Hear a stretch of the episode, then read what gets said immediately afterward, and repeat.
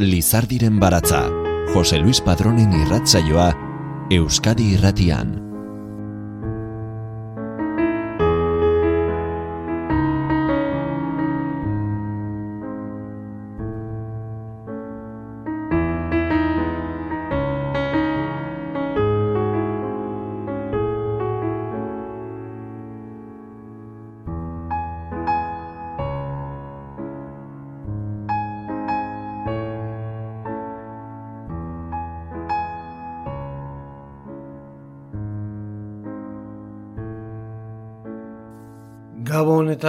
Ongi etorri, Lizardiren baratzaren irrasaio berri honetara. Hasier larretxea, arraiozko poetak, poesia errezitaldia eskaini zuen 2008ko maiatzaren hogeita marrean donostian. Koldo Michelena kulturuneak antolatutako poetika zikloaren testu inguruan. Bere ibilbide osoko lanetan jasotako poemak errezitatu zituen Madrilen bizi den idazleak. Emanaldia agitz berezia eta unkigarria izan zela nabarmendu zuen larretxeak. Etxean, lagunez inguratuta egoteak emozio handia sortu ziola. Eta entzulekiko konexio eta berotasun handia sentitu zuela. Aritz gorrotxategi literatura kritikaria izan zen poetaren aurkezpen lanak egiten. Gau parte goxoa pasa dezagula.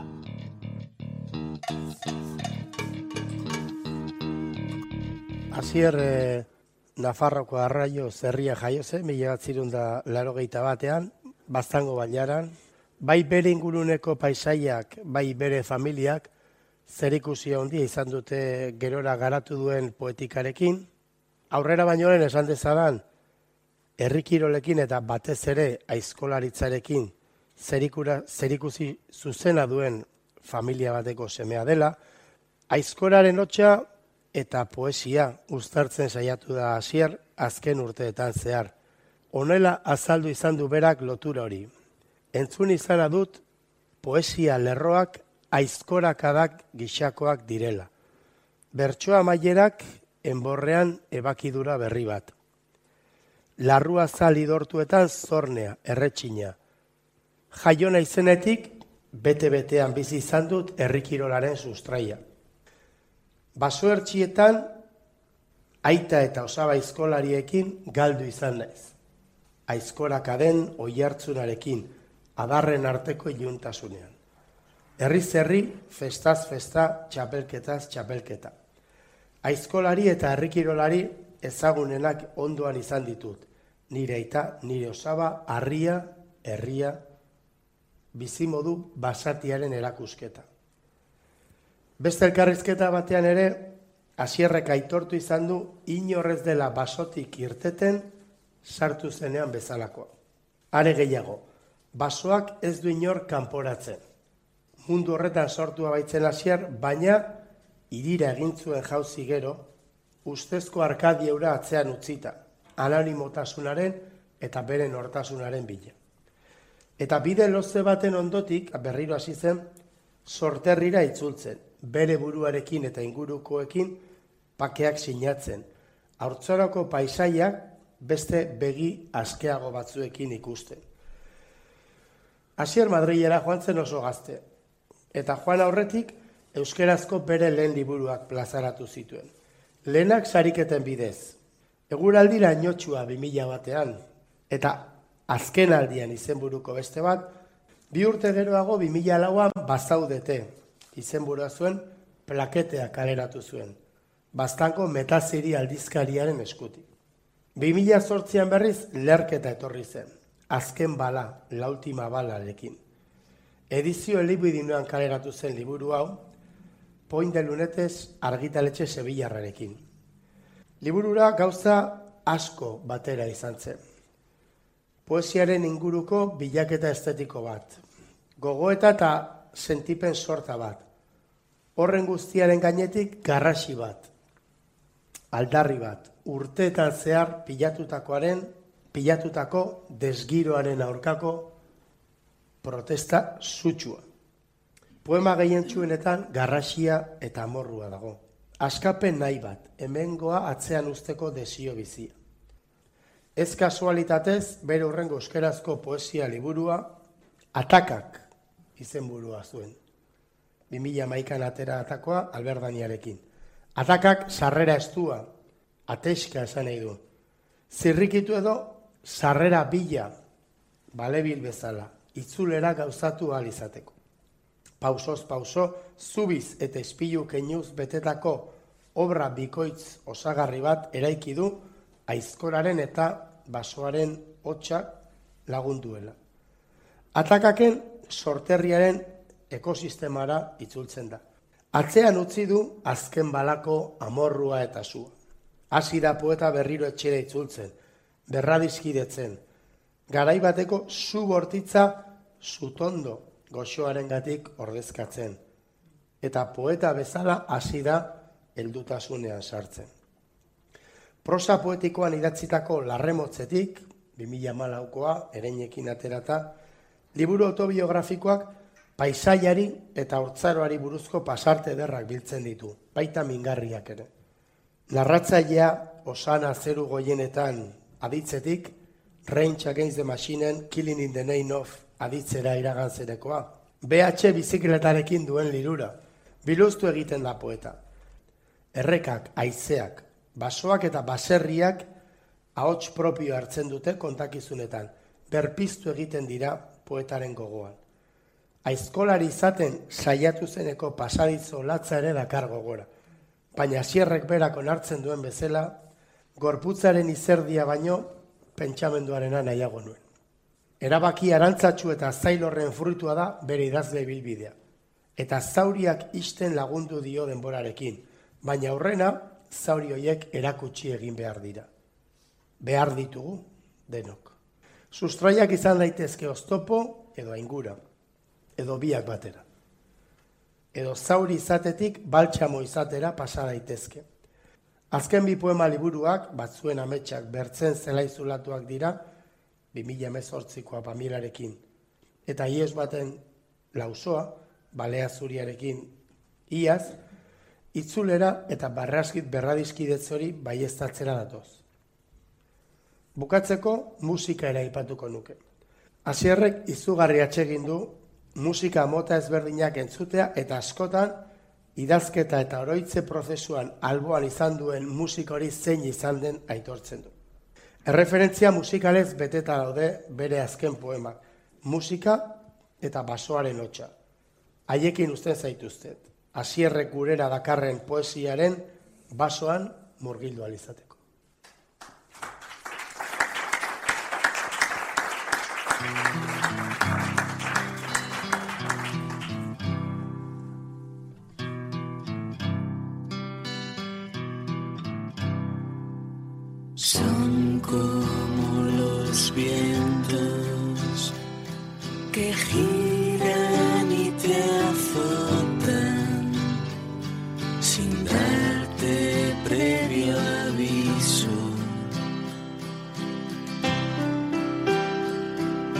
Son tan caprichosos,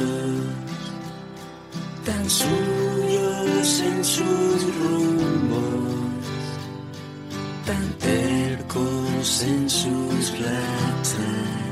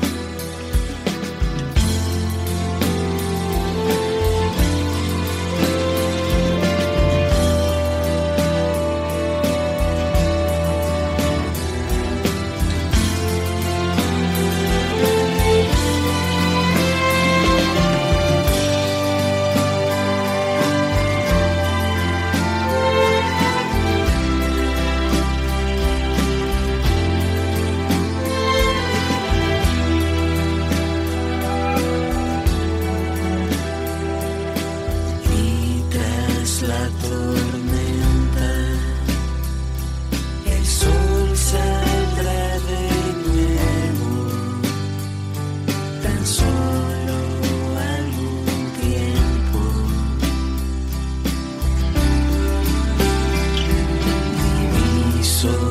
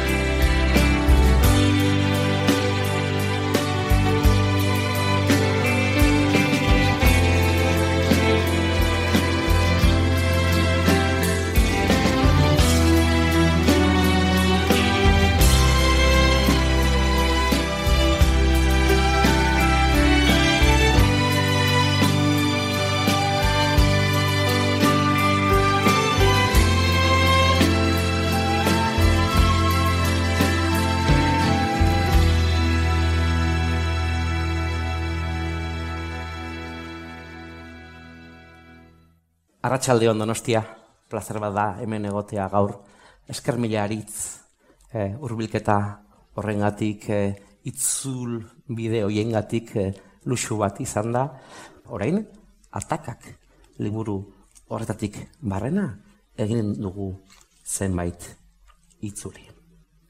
Konfinamendu mugetan, plastikozko ontzi baten gainean, kandela bat zintzilikatzen da ez dago baina putz eginen duenik. Inork ez du urterik betetzen. Denbora hornidura itxaropentsu ez arpilatua da.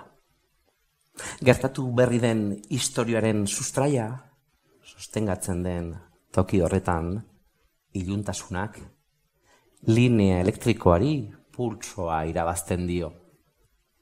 Maindireek, naturaren murruan zauriak ikusten uste dizkigute. Ez dago destinurik, biderik ez dagoenean. Deskomposizioan dagoen aragia zapaldu gabe, ibili ezin den tokian, oroitzapenak bi metro lurrazpian. Suntxipen eskalen adostasunezak minatutako esperantza, gorpuak aldizka kotasunak direnean. Beldurra ez da mugakide. Arnastu daitekeen oksigenoaz metroz beiti familia albuma birrintzen denean. Ez dago azalpen empirikorik, grinez eta irrikez ez dakien zori horrendako. Begiradaren planoa ondoratua dagoenean, norberaren poltsikoak arpilatzen dira asolagabatasunak ez du eraginik biziraupen honendako. Eguneroko bizitza irrikatzen duen sonambuluak ahora eramateko zeo zer. Denbora, apokalipsi atzeragarria da. Horren bertzeko iluntasun artean, egun sentirik itzuliko ez denean. Aritzek askiongi aipatu du musikaren garrantzia, ez da? Nik ez dutze ulertzen literatur sormena musikari gabe, eta honako poemak Subian Stevenson kantu bat du ardatz, kantu horrek inspiratu zuen honako poema. Bizitza, biltzeke diren handere maatzen zelaia izatea. Aize doiorra usatu, oian ostotxuaren txistua, aize bolada batekin fruta freskoa ustel dezakena aginkatu gabe. Ataka erstea naita ezkoa da. Piketea alambrearekin inguratzea. Odeiek infiniturako ikuspegiko goiz dizdiratxua eklipsatu ez dezaten. Non baletasuna dilindaturik den fruituaren orduen eztialdiaren atsegin kortasuna den. Sinismenaren legea garaitu dadin. Non bizirik diren gorpuek edatu berria den kuadrozko mantelean solstizio berriko usta dastatzerik duten. Jarrai dezagun araneko paraje horretan itzul gaitezen. Joan etorriko itzuli horretan, bastanera. Isilean kantatzen den memoriara itzuliz, urruntzen den soinua.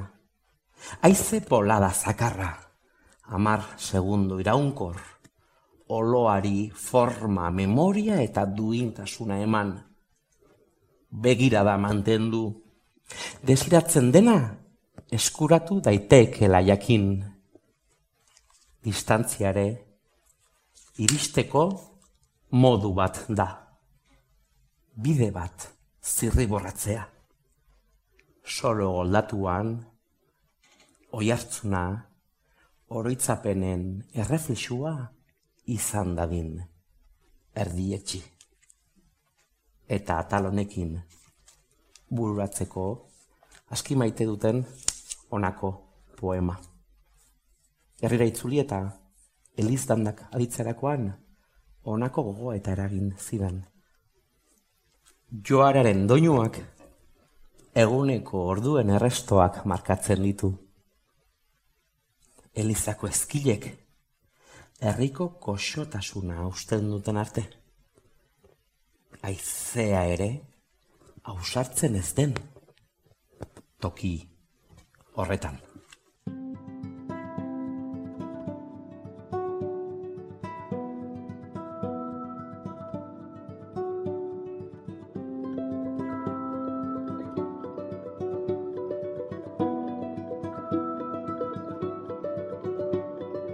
Oh, to see without my eyes. The first time that you kissed me, boundless by the time I cried. I built your walls around me. White noise, what an awful sound.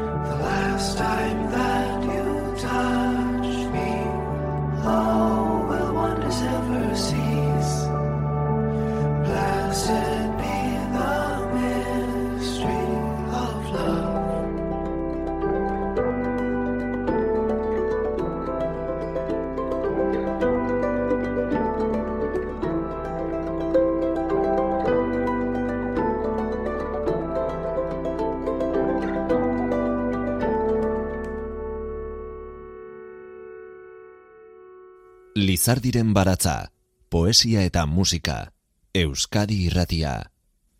Egin dezagun orain, itzulia, batzuen ametsak bertzen zelai zulatuak dira, liburutik barrena. Damualdi, penitentzia, barau gau, konfesio bederatzi urren, bedeinkazio eta sakrifizioz egin gintuzten. Buztin urez moldeatu. Gure arimak baina ez dira portzelanazko molde hoietan kabitzen. Gure arnasketa hutsak lehertarazi zituen.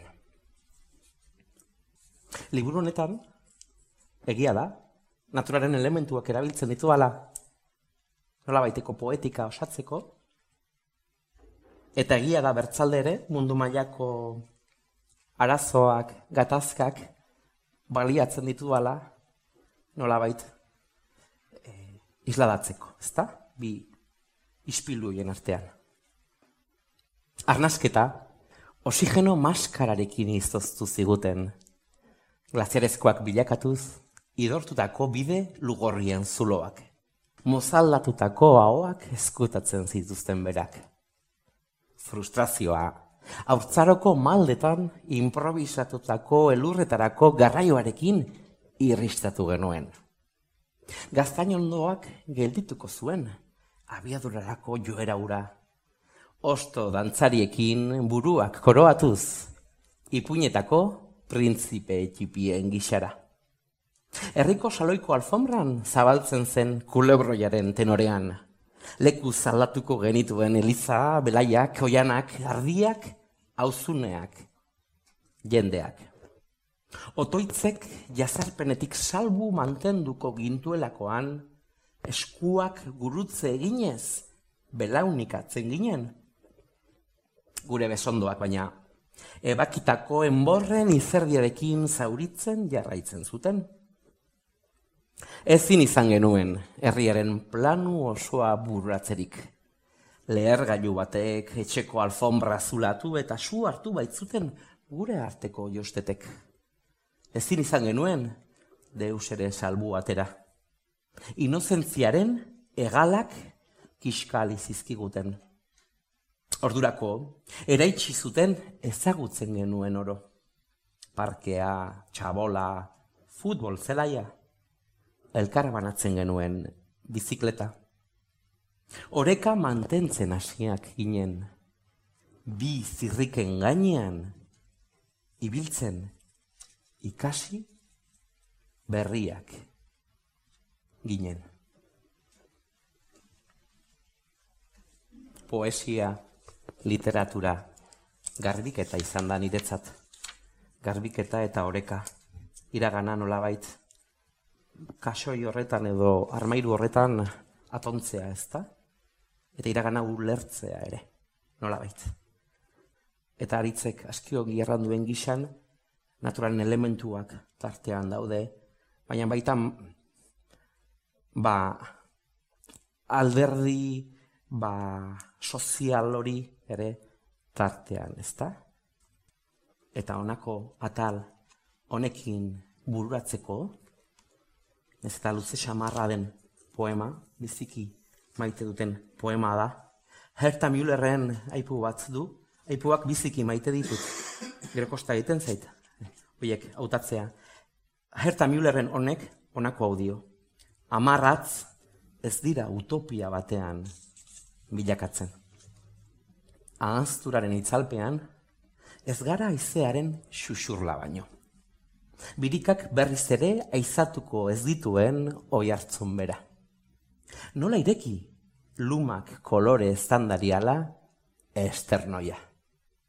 Ez gara ez baso bereko ostoak, aizeak ez gaitu era berrean birrinduko.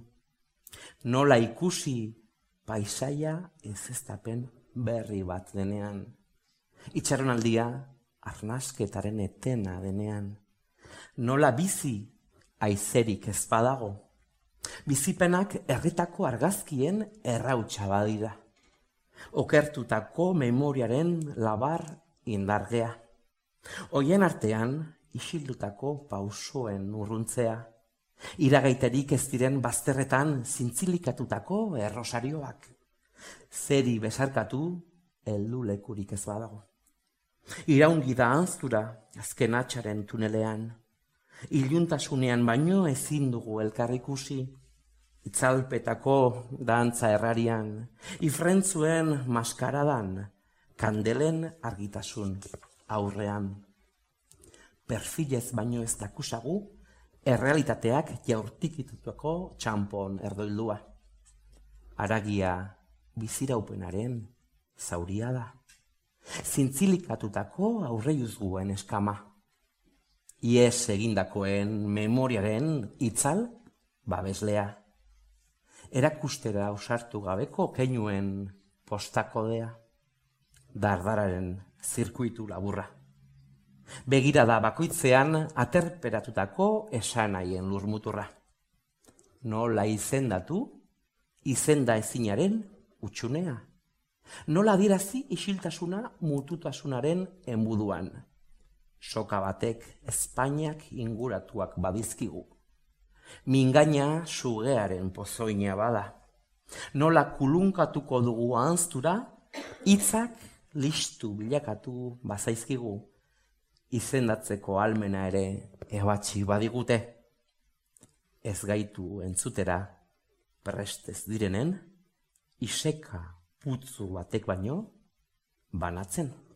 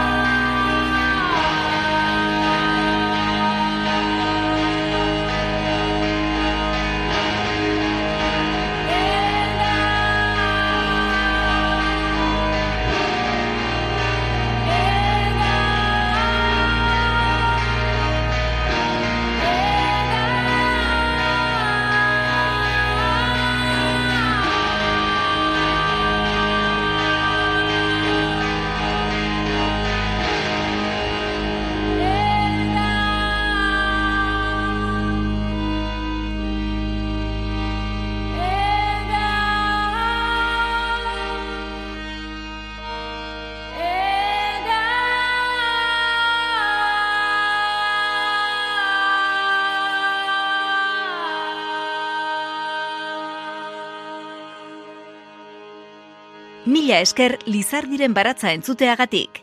Irratsaio guztiak dituzu entzungai EITB naieran atarian. Atzera begira jarri da Asier eh, Larretxea poeta arraiustarra bere azken liburuetan eta nolabait etxera itzuli nahi izan du batzuen ametsak bertzen zelai zulatuak poesia bilduman eta ies baten lausoa olerki liburu berrian. Errezitala egin zuen maiatzaren hogeita marrean, Koldo Michelena kulturunean. Horixe da bere hautsean eh, entzuten eh, ari garena. paisaia ere, lausoa ere bada, eta hortaz, iesak, paisaiak, iragan urtean balea zuriarekin argitaratako ies baten lausoa liburutik irakurriko dizuet. Honako honetan, ea zamoran ezagutu nuen pertsonalki, David Rafoioren aipu bat du, eta honako hau dio. Dios no ayudaba, pero teníamos el refranero eta musika referentziekin jarraituz lapurdiko Orbel taldearen egan kantua ardatz. Eskua, ez da esku, ez hortzadar, ez sentimendu, aurpegi desitxuratuaren absentziazko iragana ukabilkatzerik ez badu. Aizea aurratzeko gaitasunik gabe, askatasunaren hortziari, ezin zaio otzantasunik erregutu, larrua, itzulera gabeko iesaldi bilakatzen bada. Kausitu gabeko simboloen bat batekotasunarekin, iraganeko min sorgorraren arrastoak, neoizko argien erreinuan milikatu genituen. Oinatzen ekilibrismoan, odoleztatutako, lastan profanoen, doinu industrial mesianikoetara abandonatzeko abarkak zintzilikatu genituen, purpurina eta lumadun boekin, irrintzi antzuak hito. Izerdirik gabeko lastanak, bizkarrean pilatu ezin direnean, taupadak itxasertzera, inoiz ere iritsiko ez diren, naufrago berrien iragarpen hilak dira. Zintzilikatutako, aragi xamurraren epitafio umela inozentzia baino ez dugu salbagarri. Iesa, aserraldien izerdiari atxikitzen zaio, munduaren egonaldiak irakin gabeko minaren desuestapena birdintzean.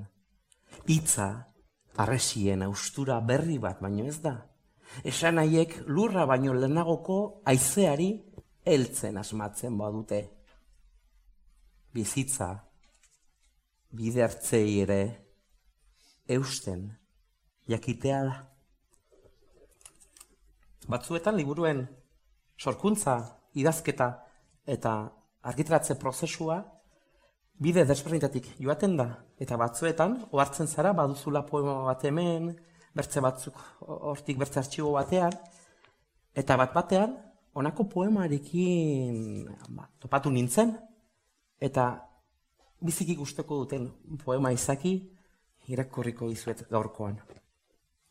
Etxe baino lehen, ate ginen, bide baino lehen, pauso, mendi baino lehen, lautada, itzal baino lehen, urtaro, sagar baino lehen, osto, pilota baino lehen, esku, Zuaitz baino lehen, sustrai, lur baino lehen, aize, eta bizitza baino lehen, pentsamendu.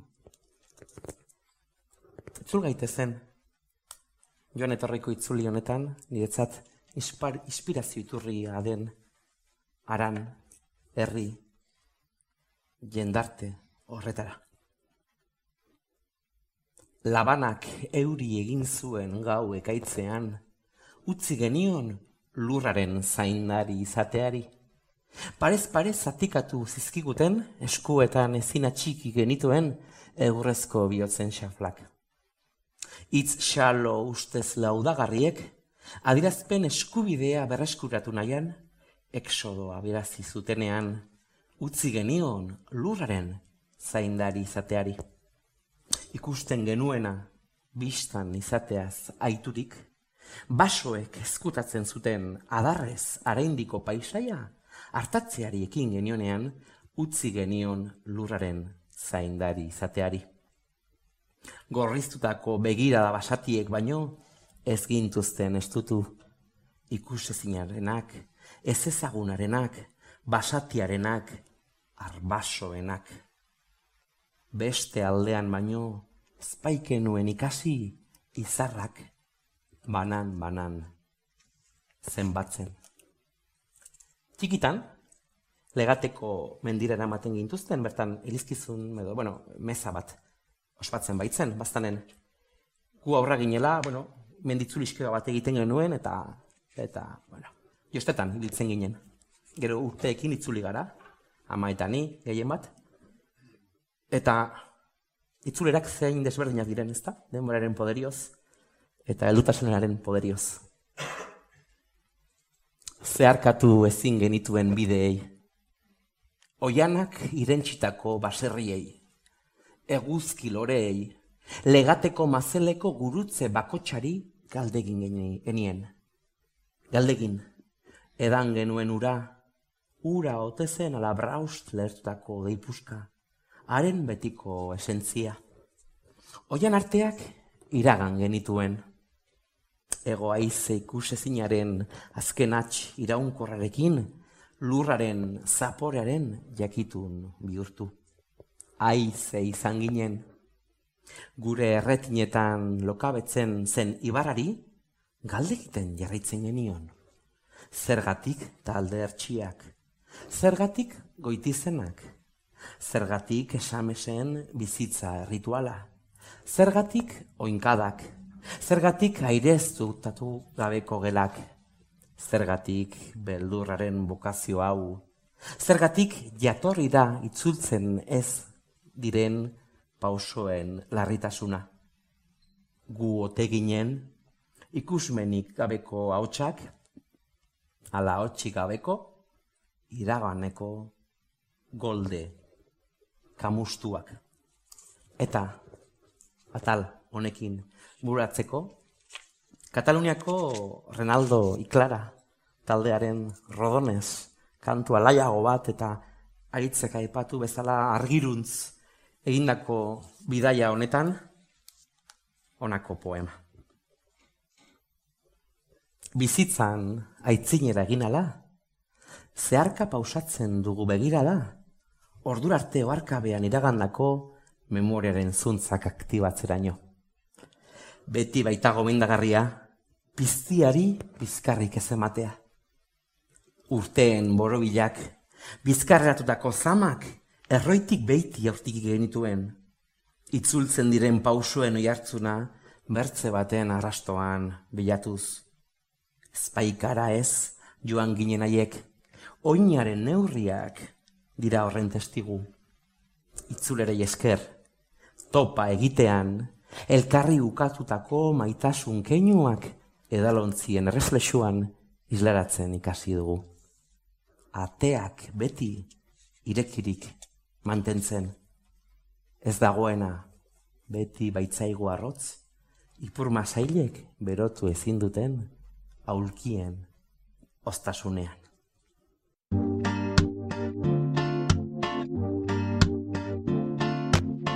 Per dins t'assembles a mi, també tens ossos.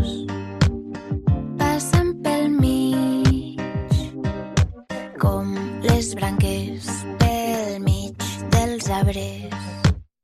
De nit t'assembles a mi, a les fosques, quan et confons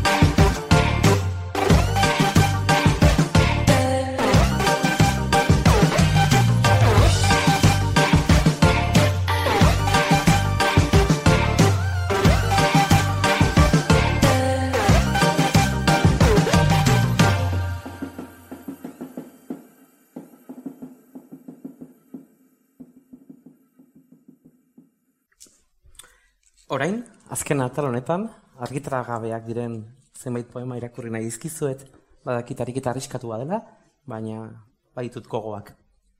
Eta hartu nahi zaurtzaroa presente dagoela. Azken poema hauetan ere bai. Eta nola dio poema honek.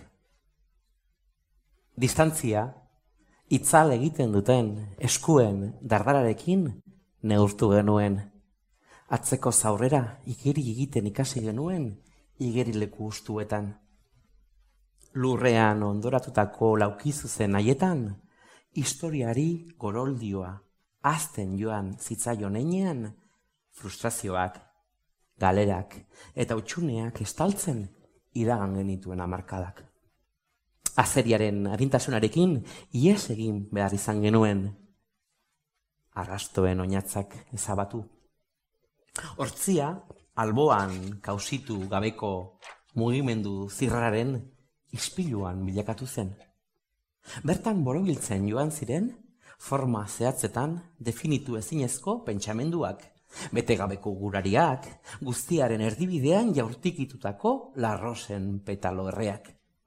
Parez pare, besoak zabaltzen ginutenerako, urteroko neurri bera zuten klorozko putzu haiek.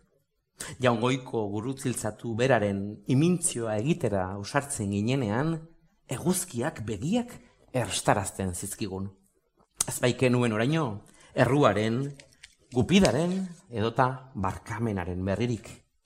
Arnasik hartu gabe, urpean nork metro gehien igeri egiten zuen, eskaintzen genion denbora, bizitzaren deskubrimendu eta algara ura kotatzen zuen udarari. Distantzia, elkarrekin berriz ere ez ondoratzeko, kortxo hilaren marrek helduta, hurbiltzen joan garen besarkadetan kotatu dugu. Urrengo poema honek badu bertze kantu bat inspirazio iturri, Madrigo Ruiz Senyora taldearen erase kese era kantua da, beraiek pop elektronikoa Extremadurako folklorearekin uztartzen dute. Eta kantu hori aditu nuen arraio zen nintzen baztanen, eta honako poema idatzi nuen. Etxea non hasten da? Eta non bururatu? Sua zure altzoa da? Ala errausten gaituen ahanztura? Beso arteko kulunka dantzaldirako baliatuko dugun gerrien akrobazia izanen alda? Eta irri egitea maitatzea ere bada? Eskuak babesa dastatzerik aldu? Eta non hasten dira nire lerroak? Eta non bururatu zure ideiak?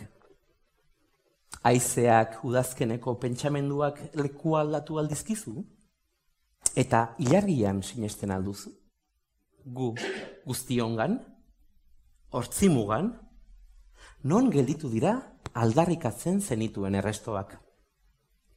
Eta erre alzituzten berri guztiak, belarra lerrokatu aitzinetik, altxarrazteluak balizko iraultza baterako nekazarien defentsarako eskopetak lirateke, zertarako ukabilak altxatu, melodiak trukatu zituzenetik. Eta xuxurlak, xuxurlak dezibelorik aldu, zerk markatzen gaitu, eta zerk askatu. Apatrideen bizkarrezurrek baldute hilarrian tokirik, alaritzeko adarretatik zintzilikatuko dituzue. Tximiniak keri kanporatzen ez badu, etxeak arnasa galduko du, eta dantzaririk gabeko musika ahanzturara kondenatu aldago. Eta lurra gure geografiaren mapa bat da, eta zerk zedarritzen du mapa bat. Lerro bat, muga bat da, zer da erentzia, zer hortzia. Eta sua itzaltzen bada, pentsamendua ere itotzen da, eta suri gabe itzulerako bidea kausituko aldugu. Iritsi da, unea, azkeneko poema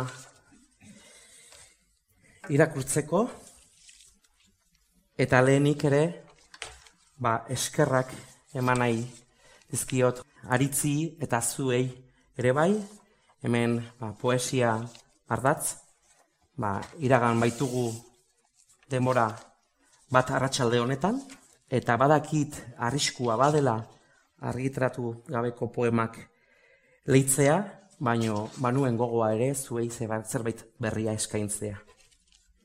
Esker mila. Eta honako audio azken poema honek. Gibelera begiratzea errendizioaren altxamendua zelakoan, uko egin genion urtaroen zenbaketa pausatuari. Arratxaldetako sargorri aizearen bueltan, arrakalekin gelitu ziren agurrezko olkiak. Adarren korapiloak ere gure baitakoak baziren. Egiak erakutsi zigun, bazikiela, begietara begiratzen. Ez genekien baina denborak, enboraren eraztunak ere, gurarien neurrira ezabatu zizkigula. Aizeak, indargezen pultsuaren gixan, abandonatutako bizikleten zirrikak mugira zizituen. Inorketzigun seinalizatu, tontorrerainoko biderik laburrena inorketzigun erakutsi, libertateari nola dantzatu etxeratze aginduek ustutako plazetan. Inorketzigun jakinerazi, argi zuziei esker, gaurik ertxienean ere, ekaitzen oinatzetik, izarren argipean, ametsik eskutuenen irrikak ere, beldurri gabe antzestu genitzazkela.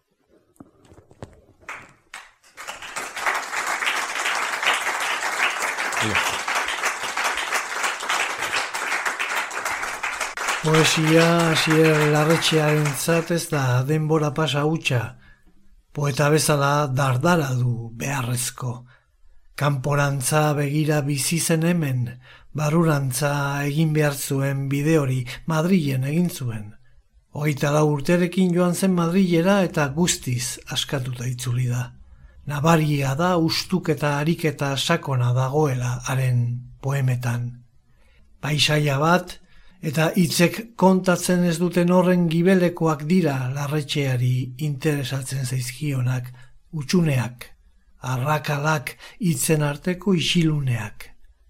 Hitzarekin iradoki, baina ez osotasunean erakutsi, baizik eta gorde, irakurreak, entzuleak ulermen eh, ariketa egin dezan. Ondo etorriko zaigu ariketa hori egitea. San Juan bezperan magikotasun kutsua duen gau berezian, plaza baten erdian gauza zaharrak jarri eta erretzea bezala izango da. Mendez mende eta belaunaldiz belaunaldi zabaldu den ohitura. Behar moduko bat da gure barrenean dauden sentipen ezkorrak erretzeko. Urtean zehar pilatu zaizkigunak erre berritu eta garbi gaude berriro. Era berritzearekin du zerikusia, urte berria garbi astea lortzen dugu horrela. Material zaharrak erretzen. Poesiaren barruan purifikatuak senti gaitezela guztiok. Jaso gure eskerona datorren asterarte. Lizardiren baratza Euskadi Irratian Jose Luis Padrón y el fuego se apaga aquí. No habrá más ni menos hoguera ni vientos que resistir. Mírame, tengo entre los brazos un resto de rebelión. Dime tú quién querrá ir al baile sin previa genuflexión.